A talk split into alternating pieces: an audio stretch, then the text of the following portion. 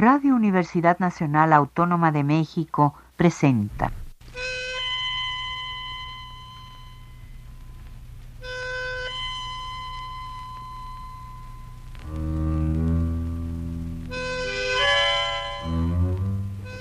Cien años de tango.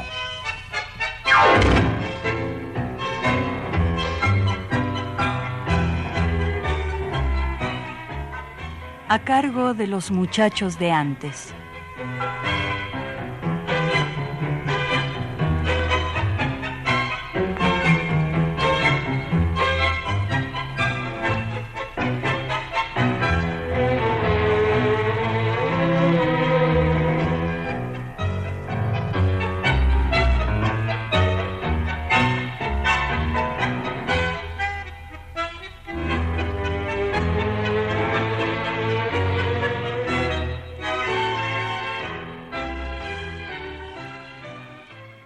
Ese pulmón cantor con que respira tu verso entrecortado, se va cerrando, se va cerrando.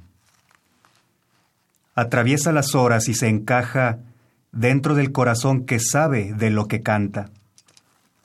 Como el busto de un dios se queda en trance tu exhalación para angustiar el pecho con un escalofrío de espera. Entras a respirar pero respiras a través de la caja que canta entre tus manos. Es aire tu rumor, tu voz, tu acento, aire donde tu verso se condensa, atento al movimiento de tus dedos. El aire te cuenta sus secretos, solícito lo escuchas y le respondes en su mismo idioma. Se queja el bandoneón y lo comprendes, y te cierra los ojos de un soplo sostenido.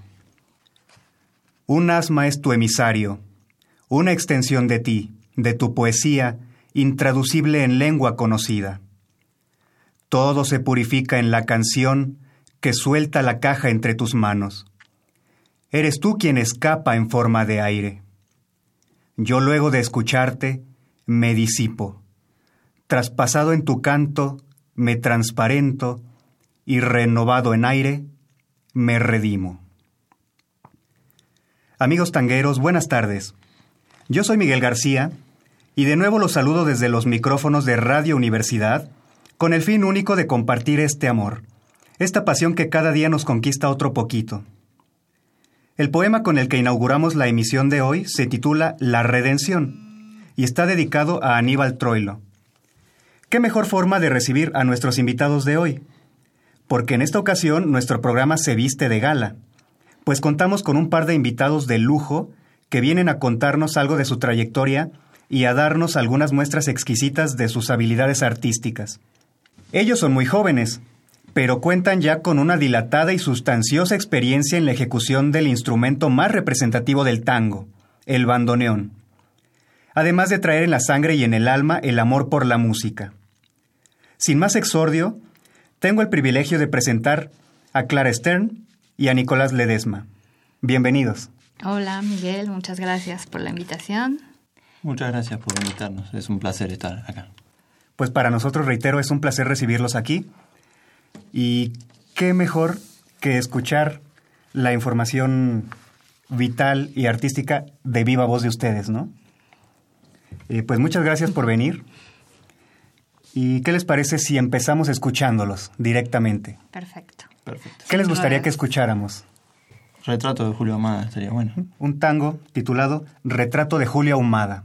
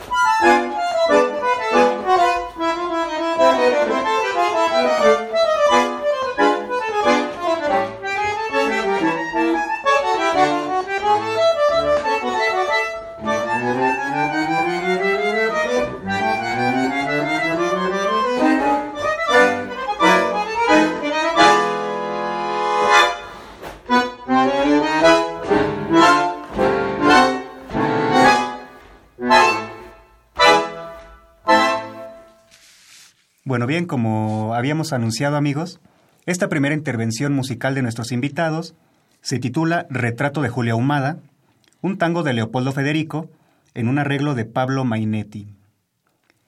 Y bueno amigos, a nuestro auditorio le encantaría saber, eh, no sé, algunos datos, algunas eh, cuestiones interesantes acerca de su trayectoria. ¿A quién les gustaría empezar? Eh, bueno, acá me obligan a empezar, así que Nada, mi trayectoria es eh, relativamente corta. Eh, a mis 21 años, eh, a mis 21 años, no sé, hace 5 años estudié el bandoneón, me enamoré, me enamoré profundamente del bandoneón, fue una cosa, nunca en mi vida hice algo más de un año y el bandoneón pude ir superando dos, tres, cuatro y bueno, cumplí el quinto en este 2019 es una locura, es un instrumento que, que no te devuelve nada, solo le das y se lo come todo lo que le das, pero, pero la felicidad de, de encontrarte personas como Clara o como muchos compañeros allá en Buenos Aires que, que te hacen encontrar un par en el cual puedes sentir el tango en, un, en una fila de cuatro bandoneones o en un dúo en el cual estamos presentando acá eh, es, un, es una hermosura que eso sí te permite el bandoneón, encontrar gente hermosa. Así que eh, en, en, mi carrera, nada, lo único que hice fue disfrutar y, bueno, sufrir, un poco sufrir, pero, pero disfrutar todo lo hermoso que te puede dar la música y, y lugares hermosos que te hace conocer y eso para mí es la música y el bandoneón es lo que te abre la puerta a la música, ¿no? Es un instrumento que conecta mis manos con la música. Qué lindo. Clara. Ya, bueno, este, yo tengo unos años más, así que mi historia es un poco más larga. Em, pero bueno, de lo más reciente hacia atrás, em, ahorita vengo de graduarme de la Orquesta Escuela de Tango Emilio Valcarce, que fue donde conocí a Nicolás, quien también formó, formó parte de 2017-2018.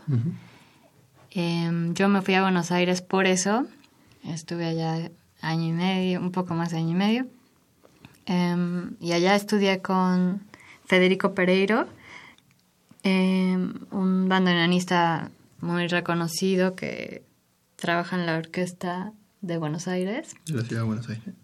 Y que antes era el docente titular en la orquesta Emilio Valcarce. Ahora está Ramiro Boero, pero entonces, bueno, digamos que estudié con los dos.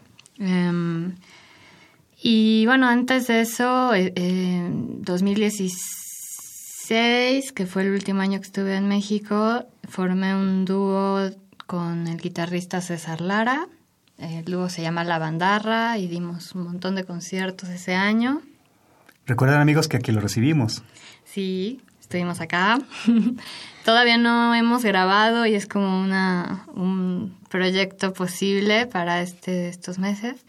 Eh, el, eh, César tiene el proyecto de grabar la, la historia del tango de Piazzolla con Em, cada movimiento con alguien distinto.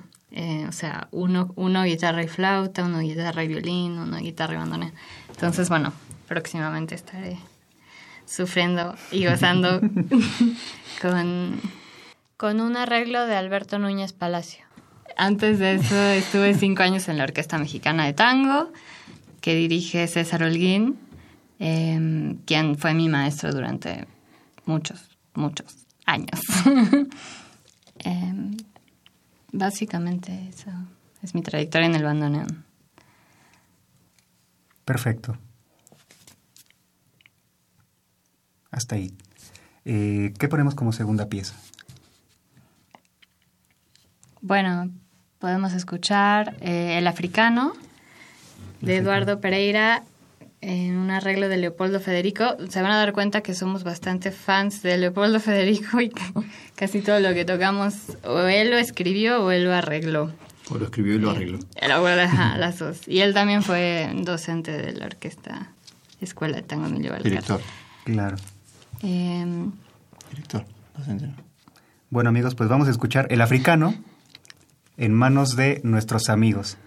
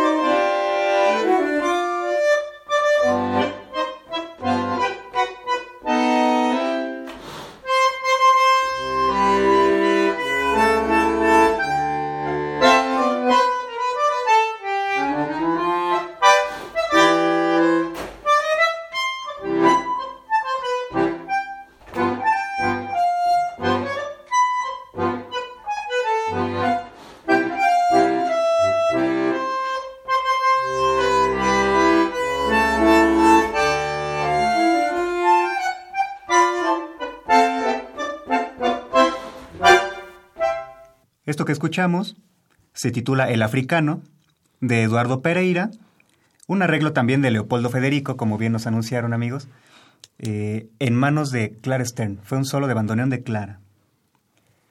Y amigos, el bandoneón es una cosa especial. Hemos eh, hablado un montón del bandoneón y nunca se va a acabar el, tema.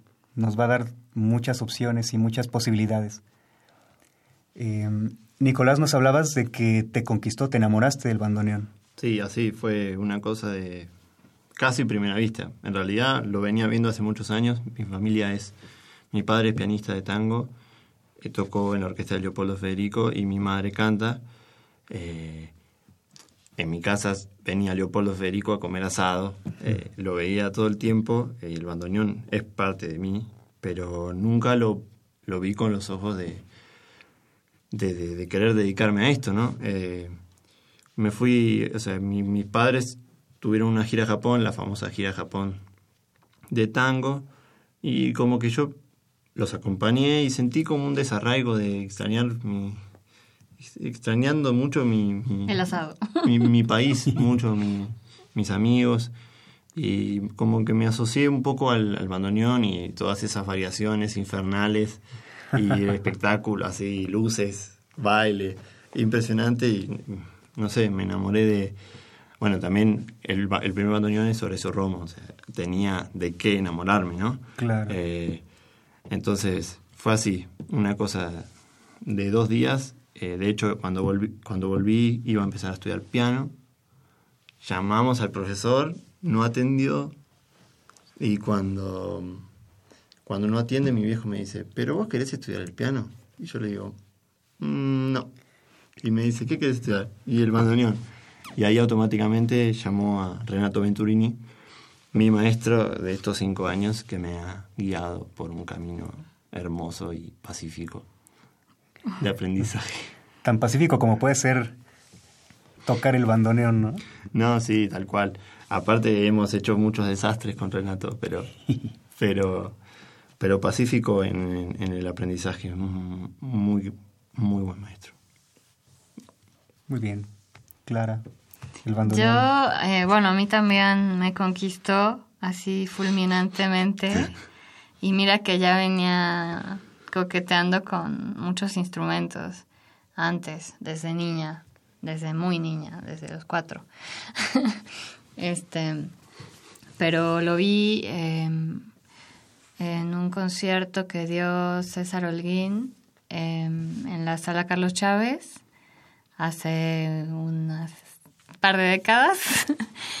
y me fascinó primero su, su aspecto y, bueno, su sonido. Yo no sabía nada de tango, nada en absoluto. Em, pero bueno, me encantó y de ahí empecé a, a escuchar mucho Piazzolla, sobre todo. Por ahí entré, como muchos extranjeros, me parece que lo primero que, escuchan es eso y ya después se van interesando y van hacia atrás, ¿no? Y hacia adelante, y hasta hoy, pero creo que sí es un... Piazzolla ha sido un gancho para muchas personas que por ahí no surgieron de esa cultura, ¿no? Em, y así, la segunda vez que, que fui a un concierto ya el enamoramiento terminó en devoción y entonces ya me sometí a, al aprendizaje. Cada quien lo ve de, una manera distinta, ¿no? Para Nico es la paz y para mí, para mí es estar luchando. Yo comento la paz por cómo te, te va llevando Renato O sea, no es pacífico el bandoneón, es... Yo le digo el bicho endemoniado a veces porque no, no es agradecido con lo que uno le da. Pero Renato te hace sentir que a veces te agradece un poco destraba los, los obstáculos. Sí, eso es un... Sí. Eso, mm, bueno, no sé, ya, ya estoy cambiando el tema, pero no, lo que dice Nico, para mí, creo que si algo me ha dado Buenos Aires, aunque con él siempre, con Nico siempre me estoy quejando, de que siento mucha presión en Buenos Aires, mm. de tocar mejor y en mí me, me hace inhibirme en lugar de de, salir, ¿no? De, estar hacia afuera. Pero eso es como aparentemente. En realidad, internamente, yo creo que sí, eh, allá encontré esas, esos atajos o cosas que destraban carencias técnicas y expresivas, básicamente, que, que, que, uno a veces no sabe cómo sortear y necesitas que alguien que ya la sorteó te acompañe. O sea, no hay más. Eh,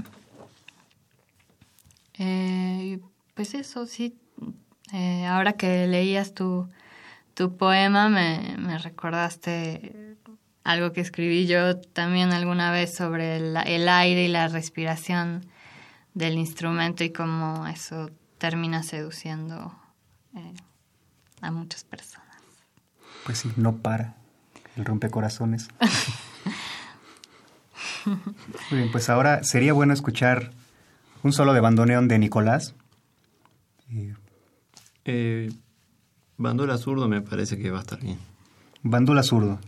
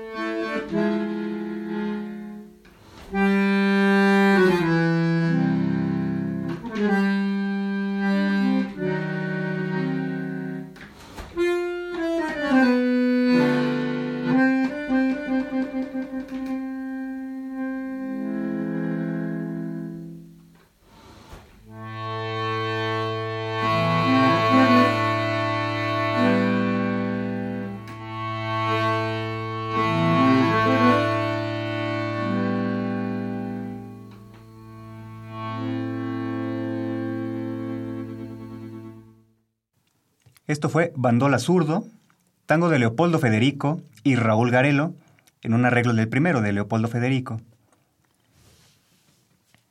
Eh, Clara, hace un momento nos decías que dejaste México para ir a Argentina y estudiar en la Orquesta Escuela de Tango Emilio Balcarce.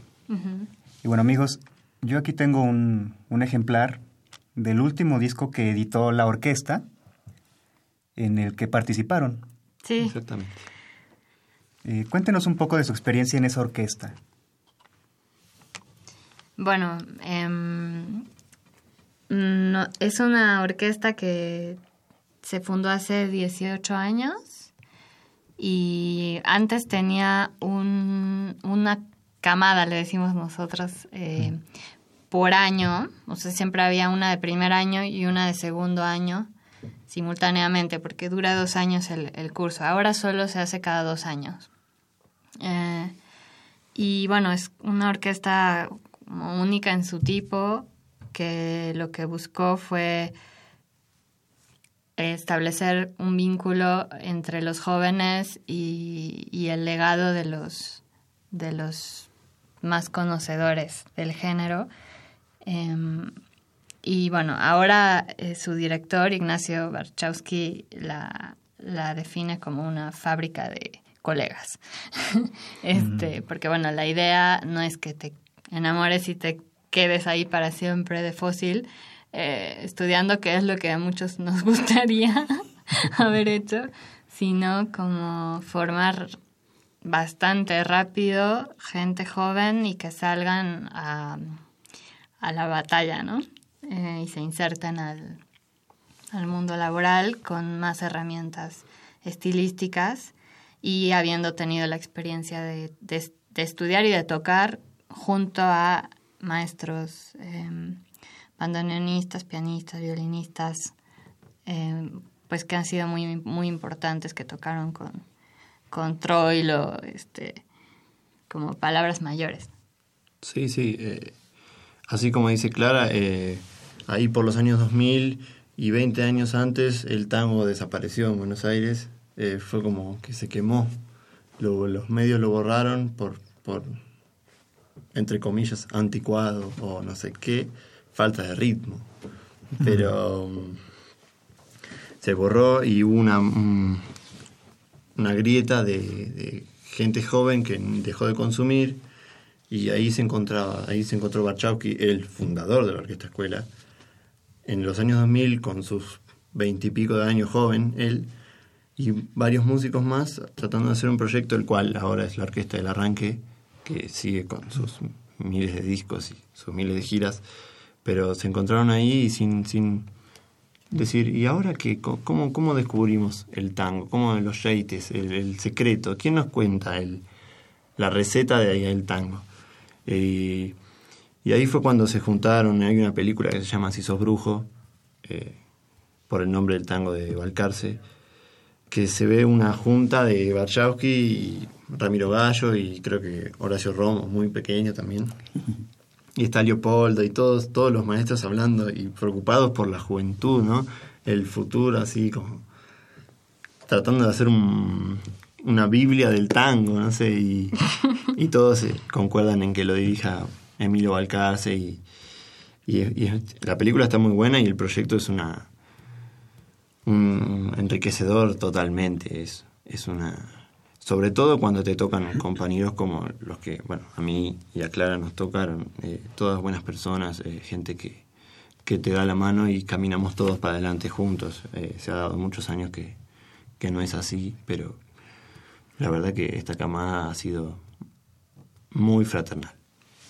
Sí, y bueno, como que para mí, viniendo de, de fuera a Argentina, queriendo tocar tango, entrar por la puerta de esa orquesta a ese mundo, pues sí, es un gran privilegio. Y, o sea, como que recién llegas y puedes tocar en auditorios, en los auditorios más lindos, este, cosa que envidian muchas orquestas milongueras y demás que no salen de, de tocar en la milonga, ¿no? Que bueno, es como otro mundo. Totalmente. Eh, muy distinto, ¿no? Sí. Eh, eso tiene también el tango, que es como, es, es una música popular, pero que se ha desarrollado muchísimo y tiene una complejidad y una variedad estilística actual gigante. Y eso es también muy, muy interesante, pero en ese sentido entrar por el lado de la orquesta escuela es como entrar como del lado más Artístico. sí, Sí. eh, posible y, y poder entrar de la mano de bueno no sé a mí para mí tocar con Roberto Álvarez de, de color tango fue así como eh, lo más de lo más y me siento muy muy afortunada. Bueno, es que además ustedes llegan a esa orquesta ya sabiendo tocar y ya con experiencia de haber tocado tango, sí. Pero ahí profundizan la experiencia, ¿no? Sí, sobre todo está bueno eso de que vos llegás, no sé, en mi caso, más o menos tocando, eh, y ellos o sea, tienen la paciencia de explicarte, ¿no? Eh, de, porque la realidad es que, por más que sea una orquesta que suena como profesional, no hay que olvidarse que es una orquesta escuela, o sea, vamos a aprender ahí y, y se logra un sonido de, de- o sea, muchos dicen que es la mejor orquesta del país cuando llega a su, a su pico más alto en sonoridad, ¿no? Pero en una orquesta profesional nadie te para y te enseña ni te dice, no, no, es así o tal, o tienen la paciencia de que no te salga, o sea, es a los tumbos y si no te sale probablemente te vas y, y van a llamar a otro, entonces, o peor, hablan mal de vos y después no, te vas de ahí y tampoco trabajas en ningún otro lado. Entonces, la paciencia que tienen es eso. Y ellos mismos, en su plan de estudio, te proponen en un primer año más eh, suave, más confortable y un segundo año más como que dale, date la cabeza contra la pared, ¿no? Eh, chocate y fíjate que así es como se mueve el mundo. Y, bueno, Clara.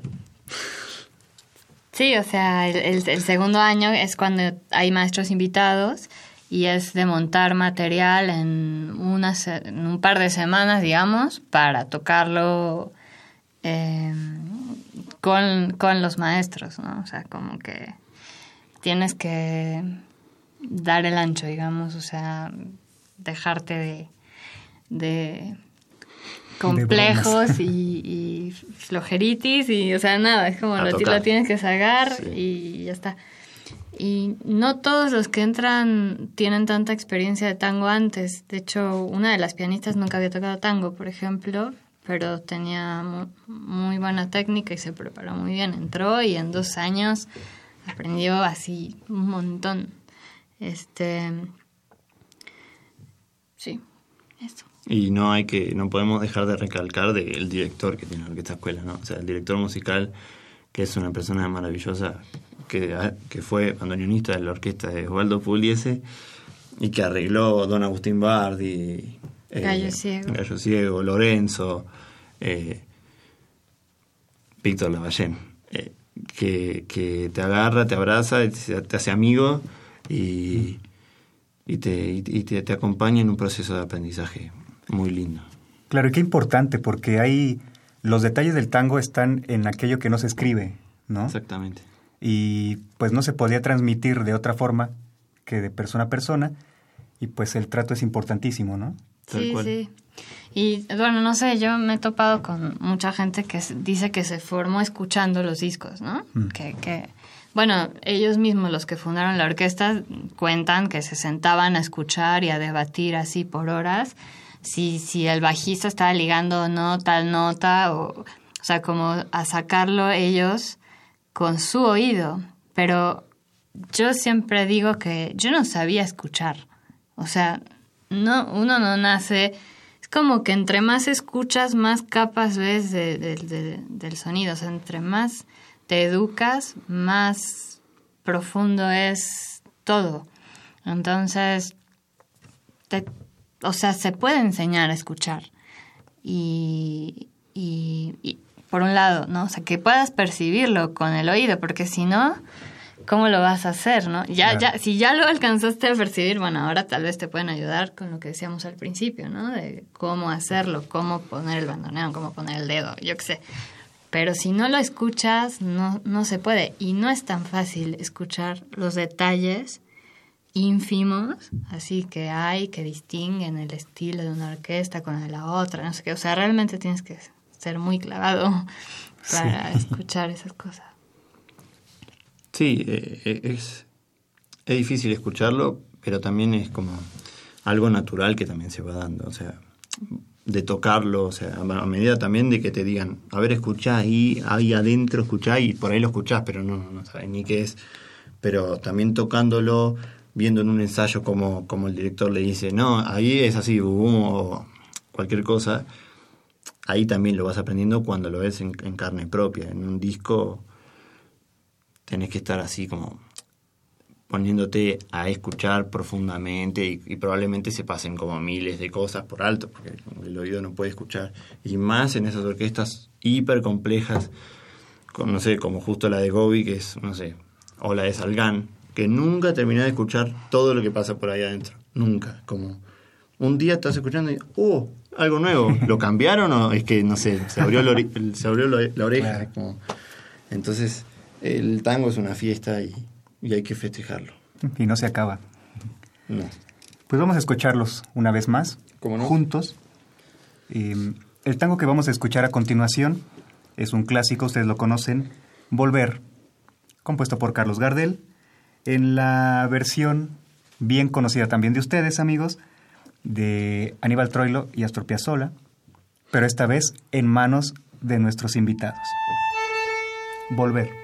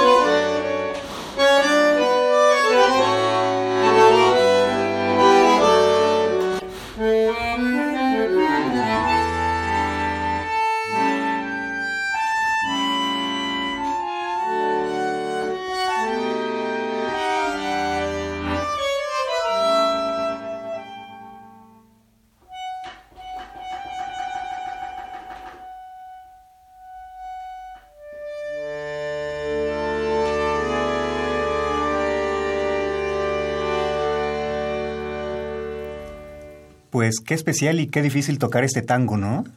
Sí, muy, muy difícil acá. Decía Clara lo difícil que es ensamblarlo y, y llegamos a la conclusión de, la anécdota que, se cuenta sobre estos dúos. Que Piazzolla un día lo llama a Troilo y le dice, che, vamos a grabar unos dúos, no sé, pi, pi, pi, un montón de cosas. Y, y cuando le va a dar las partes, Troilo le dice, no, ni loco toco eso. Si vos querés que toque eso, no, no, no somos más amigos. Y... Y entonces Troilo le dice, yo voy a tocar la melodía de Volver y vos acompañame y vemos qué onda. Y así queda. Entonces es muy difícil ensamblar la locura de Troilo y la locura de Piazzolla. De, y de hecho la grabación que está en el disco es un quilombo. y lo que tocamos es una desgrabación de... Y es otro quilombo. Claro, así que bueno. Nos salió muy bien. Quilombo, quilombo, pero quilombeamos bien. No, muy bien. Y bueno, se conocieron en la orquesta. Exactamente. En la audición. En la audición. Yo venía de México. Wow. Sí. Tres días antes había estado en México. ¿Y qué estabas haciendo por acá? Vacaciones. Sí, me, vine a la playa de, de Yucatán. Oh. Eh, y, y bueno, llegué y a los tres días me, me encontré con, la querida Clara. En cambio yo llevaba tres semanas en Buenos Aires estudiando como una loca en un departamento que me renté para hacer la misma audición.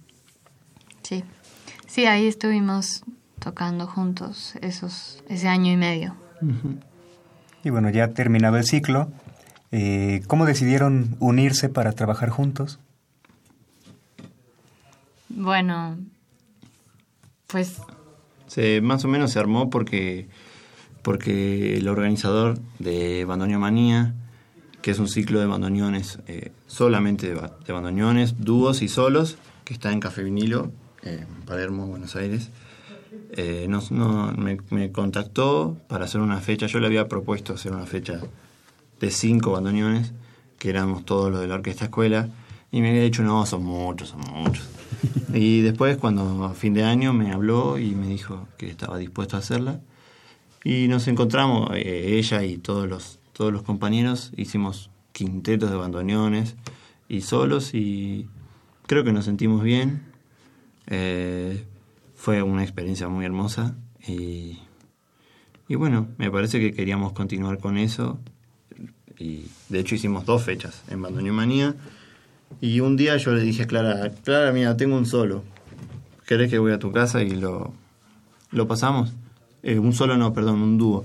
Lo pasamos, sí, dale, venite. Y lo armamos, en un día salió y nos quedamos recontentos, así, ah, no puede ser, qué capos que somos. pero,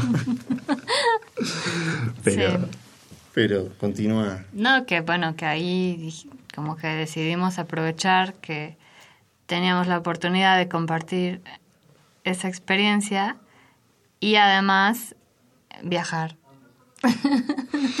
Entonces, eh, pues ahora hemos estado tratando de combinar esas dos cosas. De hecho, estuvimos hablando con, con un grupo de tango en, en Cancún para tratar de coordinarnos en, en otro momento para hacer algo con ellos. Este, y, y bueno, yo eh, de hecho, el formato de dúo de bandoneón no es muy popular. O sea, no es que vas a Buenos Aires y puedes elegir a qué concierto de dúo de bandoneón vas. O sea, de hecho es muy extraño. Solo, yo solo lo escuché o en festivales de el Día del Bandoneón o el Día del Tango, que invitan a 20 bandoneonistas y ahí se hacen bolas. este, Dúos, tríos, cuartetos, quintetos y luego se juntan 20 en el, cientos en el obelisco y tocan. Bueno, pero es como raro. Y bueno, si es raro allá, pues acá es, yo nunca, que yo sepa, nunca se ha presentado un dúo de bandoneón en México. que yo sepa. Entonces está bueno, como que de pronto dije, pues está, bueno presentar algo distinto, ¿no? Que la gente eh, escuche y por ahí después colaborar con otros amigos, colegas para para hacer un programa un poco menos torturador para el público, combinando Sí. otros instrumentos, pero la verdad es que sí se pone un poco denso. Depende del oyente, pero el, concierto es magnífico. El, repertorio está pensado para que no agote y, bueno, el día que, que, publicitemos en, Facebook o en, o en nuestras redes sociales, vayan, vayan a vernos que, que está muy bueno el dúo. Sobre todo por la eximia bandoneonista que salió de estas tierras, Clara Stern. Bueno, eres original. Bueno, intento. No, más bien tengo gustos un poco extraños. Y ya, digo, o sea, no es que uno trate de ser original, pero me gustan cosas lejanas. Sup- supongo. Bueno, pues vamos a escuchar de nuevo a Clara Stern interpretando un tangazo, Che Bandoneón, de Aníbal Troilo, en un arreglo de Leopoldo Federico.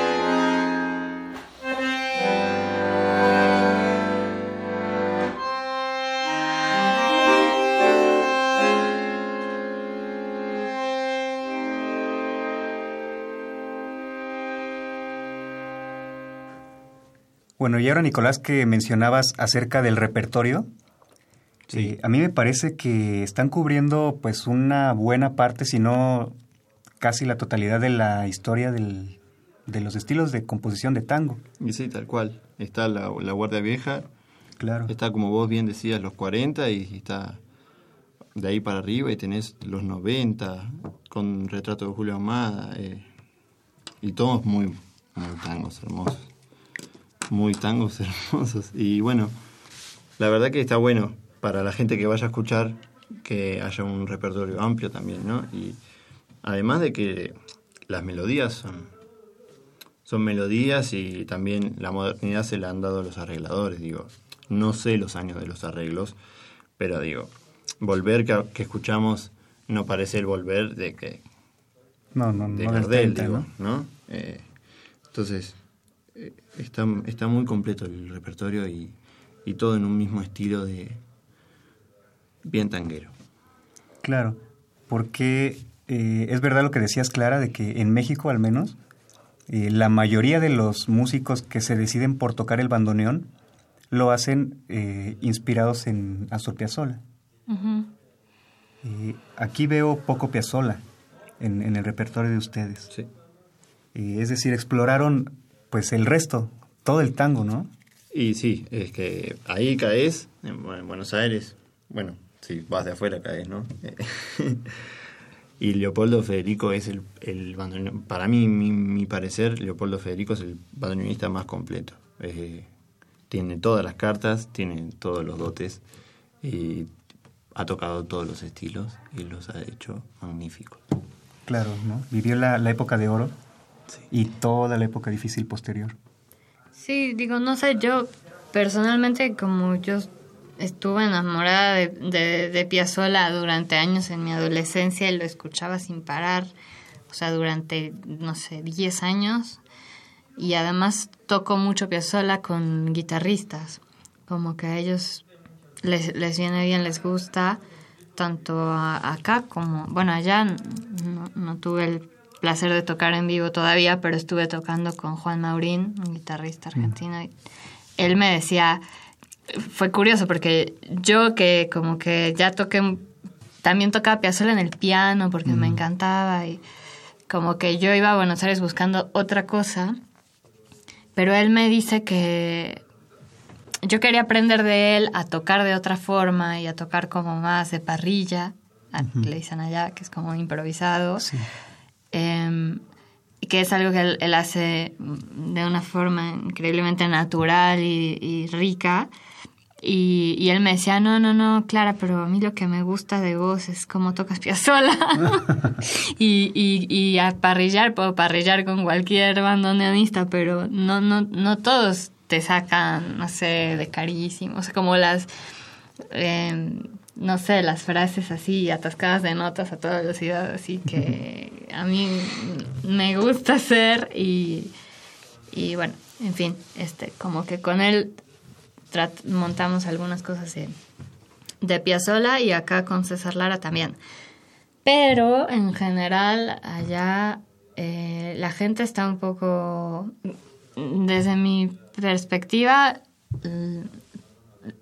o sea, si, si los músicos de tango de allá cuando tocan Piazzolla es porque van a hacer un show comercial. Mm. Para turistas, este, o, o para el aniversario, de, o sea, cosas como pomposas que, que paga la Secretaría de Cultura, que no se llama así allá, pero como homenajes de no sé qué, entonces meten eso. En el, en el mismo festival de tango pasa. Esa es mi percepción. Como que está muy digerido, algo así siento yo, y, y los músicos de ahora están en su propia búsqueda y su propia búsqueda incluye necesariamente eh, superar, o sea, superar en el sentido no de ser mejores, sino de asimilar, ¿no? asimilar. O sea, Piazzolla ya es como que ya le pusieron palomita y ahora que sigue. Yo siento eso, pero tal vez por eso no, no, no lo buscamos lo metimos al repertorio por, porque son los dúos de bandoneón más famosos y que hay y nos encantan y porque son dos maestrazos del, instrumento. Claro, lo que, lo que unifica su repertorio es quizás Leopoldo Federico, esa admiración que tienen por él. Eh, y precisamente lo que le da cohesión a su repertorio es esa admiración que tienen por Leopoldo Federico. Varios de los temas que ustedes interpretan son arreglados por él. Pero en esta ocasión vamos a escuchar uno de los pocos que ustedes incluyen que no es de él y que no está arreglado por él. Es un excelente dueto que se titula El motivo, tango de Juan Carlos Cobian, también en la versión que tocaron Aníbal Troilo y Astor Piazzolla.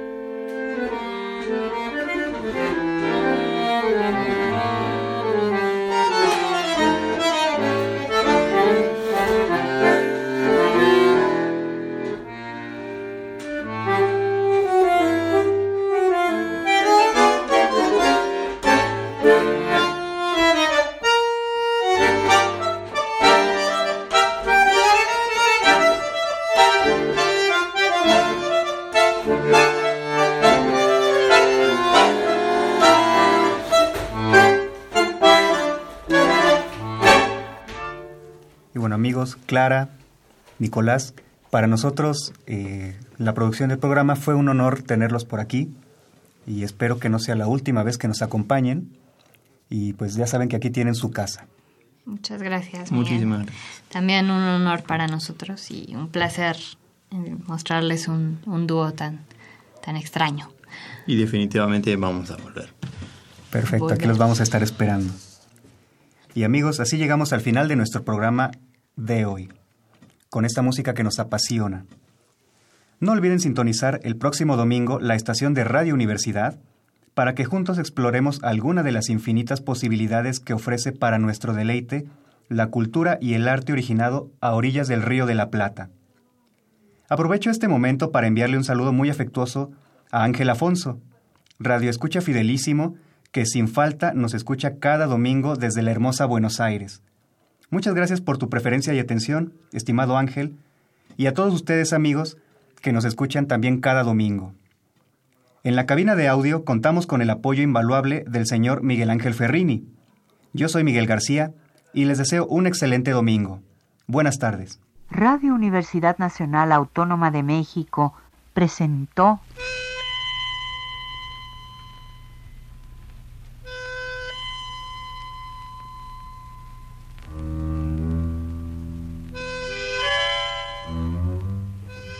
Cien años de tango.